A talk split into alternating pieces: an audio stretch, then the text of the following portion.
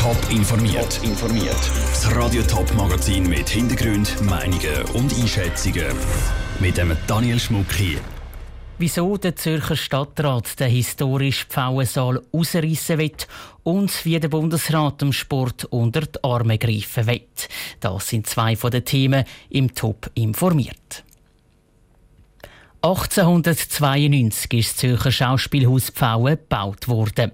Auf dieser historischen und geschichtsträchtigen Theaterbühne sind die Werke der grössten Schweizer Schriftsteller aufgeführt worden. So zum Beispiel auch die Physiker von Friedrich Dürrematt. Der Mörder? Oh, bitte, Herr Inspektor, der arme Mensch ist doch krank. Ein guter Täter. Ernst Heinrich Ernesti, wir nennen ihn Einstein. Warum? Weil er sich für Einstein hält. Ach so, das letzte Mal ist das Zürcher Schauspielhaus vor gut 70 Jahren renoviert worden.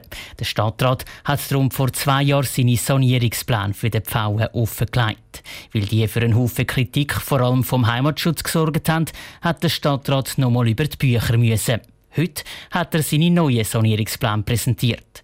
Der Pascal Schlepfer war mit dabei. Gewesen. Der Zürcher Stadtrat hat sich in den letzten zwei Jahren stark mit dem Thema Modernisierung und Sanierung vom Schauspielhaus Pfauen beschäftigt. Jetzt leitet er im Gemeinderat vier mögliche Sanierungsoptionen vor. Die einen verändern das Innere vom Schauspielhaus fast nicht, die anderen bisschen mehr. Der Stadtrat ist aber für die Radikalvariante eine Totalsanierung. Er hat seine Meinung also auch nach der genauen Prüfung nicht geändert, sagt Stadtpräsidentin Corinne Mauch. Aber wir sind an einem anderen Ort heute. Wir haben sehr viel vertieftere Abklärungen gemacht, sowohl was die Seite der Denkmalpflege anschaut. Wir haben Workshops durchgeführt zum Thema Erinnerungsort. Das ist halt einfach die günstigste und beste Variante, betont Corinne Mauch weiter. Im Stadtrat sein Plan Totalsanierung sieht vor, dass der historische Pfauensaal, Theaterbühne und das Foyer komplett rausgerissen werden. Unter anderem wird die Theaterbühne vergrößert und die Sicht auf die Bühne und die Akustik besser. Außerdem gibt es hinter der Bühne noch einen Haufen neue Räume für die Schauspieler, Bühnenbauer und Maskenbildner. Das ist dringend nötig, sagt der Co-Intendant vom Schauspielhaus, der Nikolaus Stehmann. Wir als Intendanten sind die ganze Zeit dabei, zwischen Kunst und Technik und Administration zu vermitteln, um dieses Problem in den Griff zu kriegen. Und das ist wahnsinnig schwer. Und genau weil auch die Theaterschaffenden und der Verwaltungsrat vom Schauspielhaus hinter der Variante Totalsanierung stehen, steht eine Sanierung aus der Sicht der Stadtpräsidentin Corinne Mauch nicht mehr im Weg.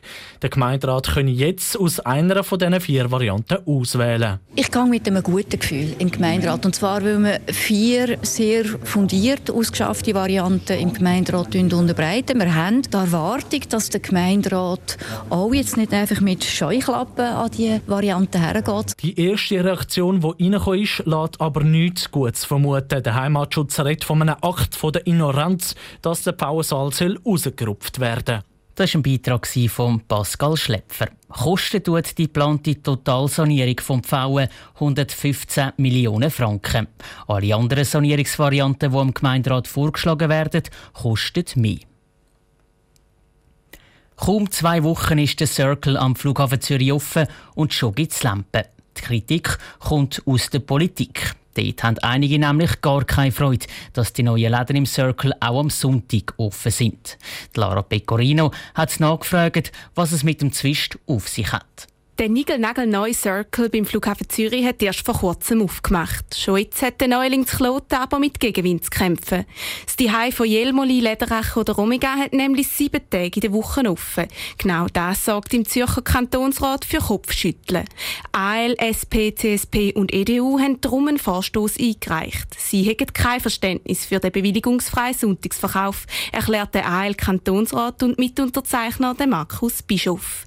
Wir wollen einfach nicht, dass überall um den Flughafen herum Einkaufszentren entstehen. Das geht nicht. Wir haben einen ganz begrenzten Raum, wo wir am Sonntag arbeiten Wir haben in der Schweiz immer noch ein Sonntagsarbeitsverbot. Das müssen wir verteidigen. Der Circle sei weg vom Flughafen und darum können die Läden nicht einfach ohne Bewilligung offen haben am Sonntag. Es geht auch um den Schutz vom Personal. Außerdem habe ein Amt für Arbeit und Wirtschaft, das solche Bewilligungen prüft, nie genau Auskunft über die Situation am Circle gegeben. Ganz anders stehen es bei der Zürcher SVP. Sie hätte kein Verständnis für den Vorstoß, sagt der Fraktionspräsident im Kantonsrat, Martin Hübscher. Wir haben ganz viele Branchen, die am Sonntag einen Weg arbeiten müssen, wo das ganz normal ist. Und wichtig ist, dass die Leute das wissen, wenn sie, wenn sie eine Anstellung haben, ob sie am Sonntag müssen arbeiten oder nicht. Und dann können sie das freiwillig wählen. Es gäbe ja auch viele Leute, die am Sonntag gerne gehen posten. Und gerade in der Corona-Krise soll der Konsum nicht noch mehr eingeschränkt werden. Der Vorstoß liegt jetzt aber zuerst mal beim Zürcher Regierungsrat. Und der muss den Fragen der Kritiker Rede und Antwort stehen. Laura Pecorino hat berichtet. Der Circle selber hat kein Verständnis für die Kritik aus der Politik, wie es auf Anfrage von Radio Top heisst. Die Ladenöffnungszeiten am Sonntag sind im Voraus abgeklärt worden. Und weil der Circle zum Flughafen gehört, gehe alles mit rechten Dingen zu und her bei der Sonntagsarbeit. Der Bundesrat macht das Portemonnaie auf. Er hat entschieden, dass er die Corona-Hilfe ausweitet. Und zwar nicht nur für die Wirtschaft, sondern auch für den Sport. Im Zentrum stehen die Branchen, die besonders stark unter der Corona-Pandemie leiden. Aus dem Bundeshaus berichtet Dominik Meyerberg. Als Finanzminister hockt der Uli Maurer auf der Schatzkiste der Schweiz. Die ist gefüllt mit Steuergeld, wo Herr und Frau Schweizer Jahr für Jahr einzahlen. Nachdem es im Frühling vor allem darum gegangen ist, den Unternehmungen möglichst schnell Geld zur Verfügung zu stellen, geht es jetzt um eine langfristige Sicherung von stark betroffenen Branchen, sogenannte Härtefälle, sagt der Finanzminister Uli Maurer. Wir werden dem Parlament jetzt vorschlagen, dass wir den Betrag auf 1000 Millionen erhöhen. 1000 Millionen sind eine Milliarde, aber eine Milliarde tönt so noch nichts, aber es sind 1000 Millionen. Eine Vernehmlassung hat gezeigt, dass die vorgesehenen 400 Millionen nicht länger. Zwei Drittel von dem Geld übernimmt der Bund, ein Drittel die Kanton. Und die Kanton, sagt Uli Maurer, sollen selber entscheiden, wer ein Härtefall ist und wer nicht. Es wird auch unterschiedliche Lösungen geben.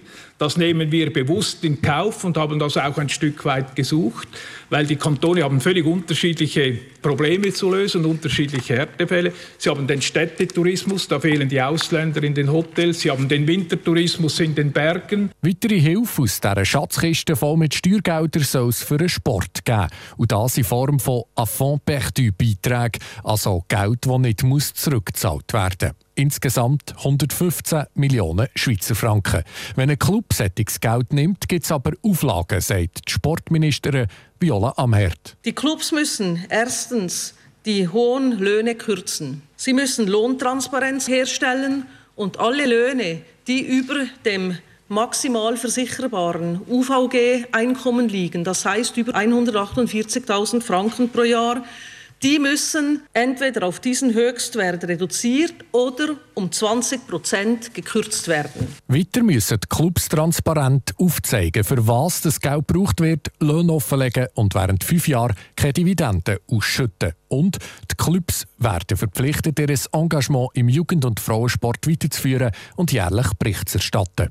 Wie viel Geld tatsächlich aus dieser Steuerschatzkiste vom Uli Maurer im Land verteilt wird, entscheidet letztlich das Parlament in Wintersession. Top informiert, auch als Podcast. Mehr Informationen gibt es auf toponline.ch.